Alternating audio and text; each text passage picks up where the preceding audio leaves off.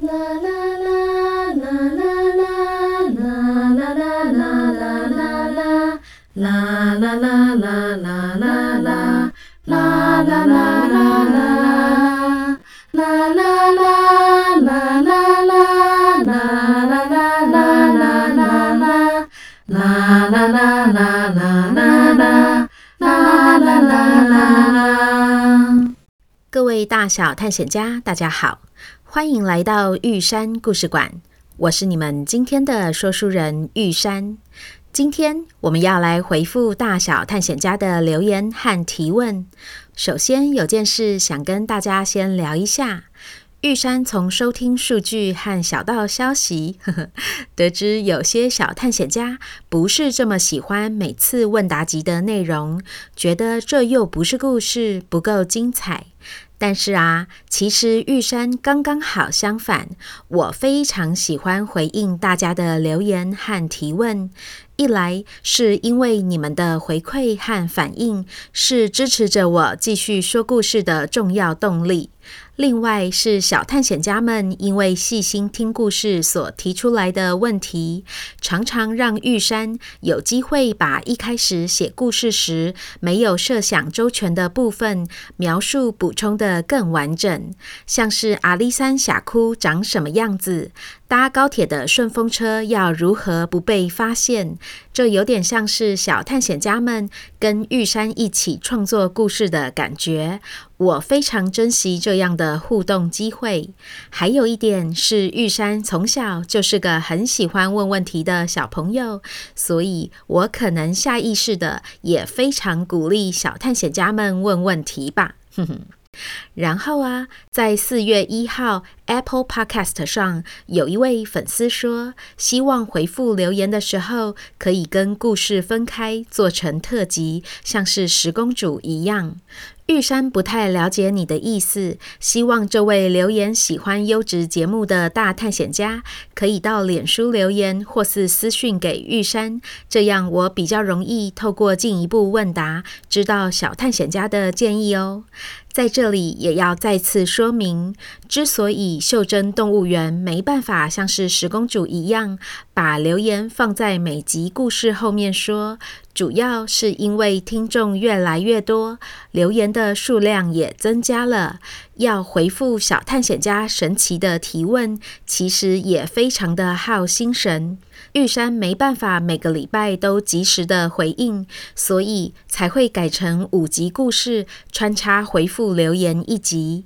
不过，我也知道这样打断了情节的推进，让小探险家们每周想要听故事的渴望无法被满足。所以啊，我想要请大小探险家帮玉山想想办法，到脸书留言，让我知道你们的想法或是建议，让玉山可以参考看看下一个系列故事要如何调整。对，我已经在写下一个故事喽。不过，新系列的故事需要多一点的时间做功课，可能没有那么快能够推出。玉山打算在新故事写好之前，先试播一种新形态的节目，比较像是聊天，大家可以期待一下，顺便猜猜看，玉山会找谁来陪我聊天哦。对了，本集的最后有一颗彩蛋哦，记得要听到尾声哦。好啦，接着我们要来念这段时间的赞助留言。张宏文说：“Olivia 遗忘姐妹每到星期六起床就会问玉山故事馆更新了吗？谢谢玉山的故事，能够让我们对自己住的地方有不一样的认识与了解，从故事中学习与成长，扩展视野。谢谢。”易红、易宁和妈妈一起留言。易红、易宁很开心能够拿出压岁钱盖玉山故事馆。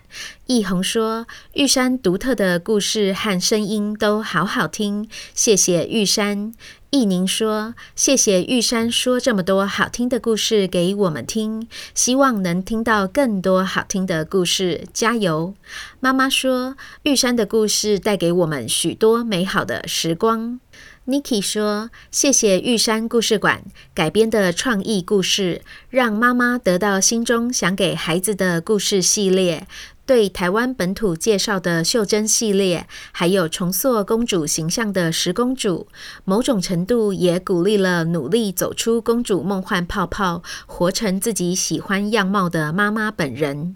谢谢玉山。”小轰说：“谢谢玉山，秀珍动物园即将来到尾声，我们心里充满了依依不舍。希望玉山休息一段时间后，能再带给我们无限的想象，还有天马行空的故事。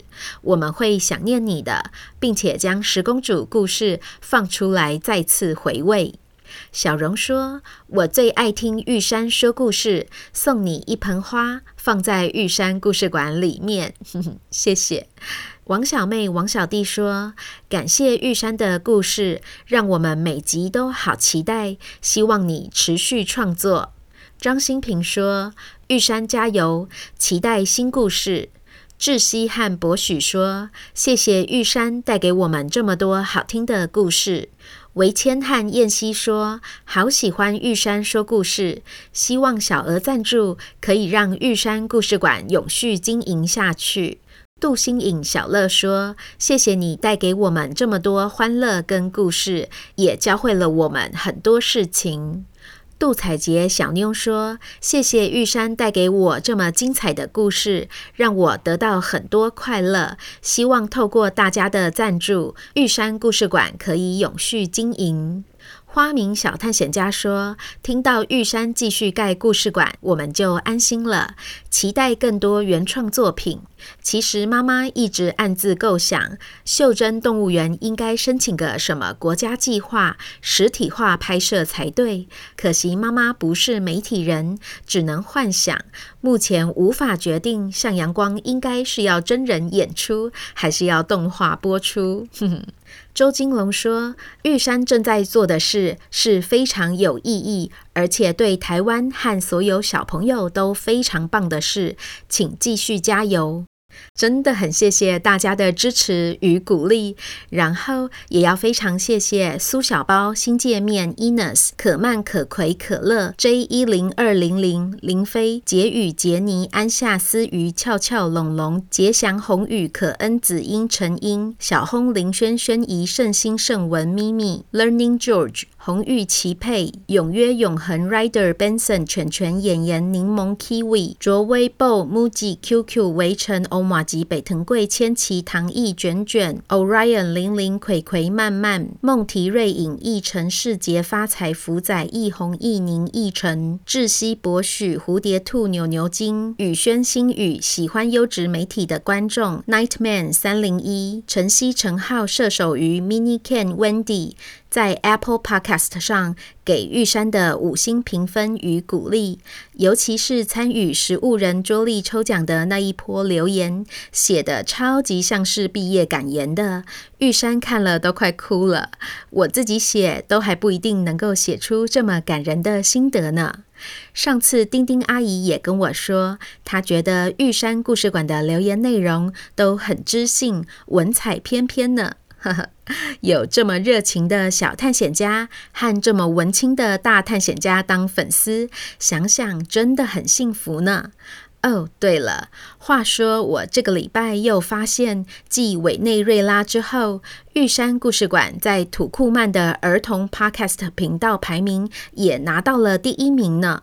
我实在是弄不懂 Podcast 的演算法，这个位在唐三藏取经之路、欧亚贸易丝路上的中亚内陆国家，到底是为什么会有玉山故事馆的听众呢？如果有大探险家是工程师，或是熟悉 Podcast 运作的高人，欢迎私讯玉山，协助我一窥其中的奥秘。再来，我们要回复小探险家的提问。这次的提问都集中在玄武身上，尤其是玄武不在小羊的手掌心这件事，让大家都吓了一跳呢。葵葵和慢慢问：小羊手心没有海洋，所以鲸鱼没办法在动物园里。那小羊的手中有河流吗？所以双双可以在动物园里面吗？Leo 说：“管理员阿姨是不是一开始骗了小羊啊？金鱼不在小羊的手掌心里呀？”龙龙问：“玄武变成台湾，那玄武回家了，台湾怎么办呢？”谢谢葵葵、曼曼、Leo 和龙龙，这些提问都超棒的，玉山一起回答哦。是的，小羊的手中除了山脉和平原盆地之外，也有河流、湖泊和瀑布。所以，鲤鱼潭里的那只不知道是哥哥或弟弟，是住在小羊的手中哦。除了它之外，像是小罗、五居，在玉山故事的设定里，它们也都是住在淡水区域里的动物哦。而玄武是住在咸水的动物，它需要海里面的盐分，所以如果去到小羊的手中，没有海水，会没有办法活。然后啊，管理员阿姨其实没有骗小羊，她只是太忙了，没有仔细清点。以为二十个地方的动物都回来了，但其实玄武还没有到。而那段时间前前后后回到管理员阿姨身边的动物，都住在山脉、平原、河川、湖泊里。小岛则是自己就是一座小山，所以管理员阿姨一开始架设出掌心袖珍动物园时就没有海。没想到小羊他们开始执行任务之后，管理员阿姨才发现玄武被渔网困住了。根本还没有回来，但因为那个掌心袖珍动物园已经交给小羊他们去执行任务了，没办法再收回来修改设定，所以只好请玄武在原地等待。但是管理员阿姨有做了一件事情补救，那就是利用 iPad 手写板连线，在小羊的锦囊里写下了提示。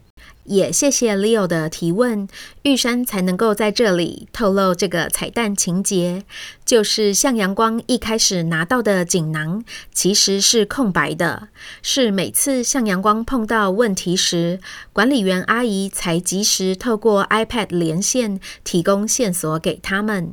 不然，他怎么有可能这么厉害，未卜先知，能够提前知道小绿人会因为调皮贪玩被安全委员会惩罚禁足，向阳光需要找小红人求助呢？这么说来，那个 iPad 真的太厉害了耶！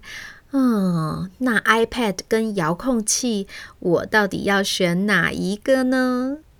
至于玄武变成台湾这件事情是这样的，玄武后来有说：“我急着想避难时，却又因为海水太浑浊，一不小心没看清楚，被海里不知道什么东西缠住了尾巴。”我用尽全身力气想要挣脱，却被越绑越紧，而且因为太过用力，现出了真身，就变成了你们现在看到又大又进退不得的样子了。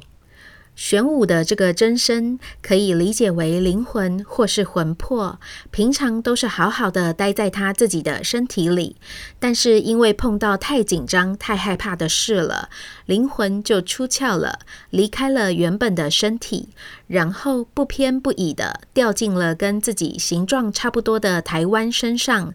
借住在台湾岛上，是直到向阳光帮玄武解开了缠在他身上的渔网，他的灵魂才能够重获自由，重新回到原本的身体里，随心所欲变化大小。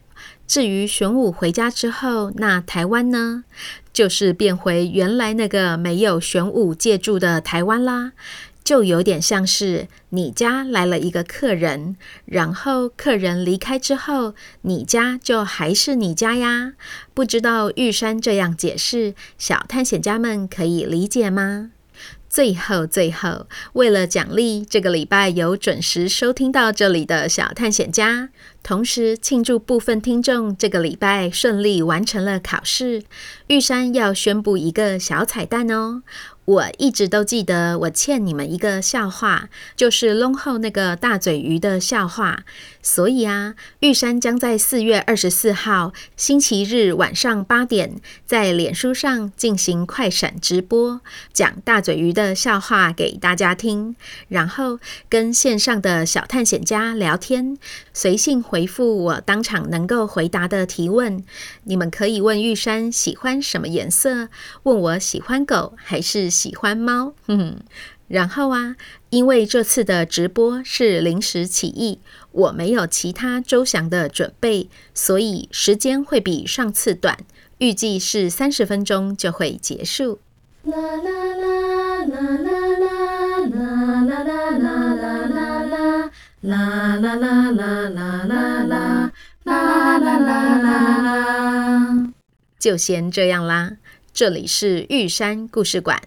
我是玉山，我们四月二十四号星期日晚上八点线上见。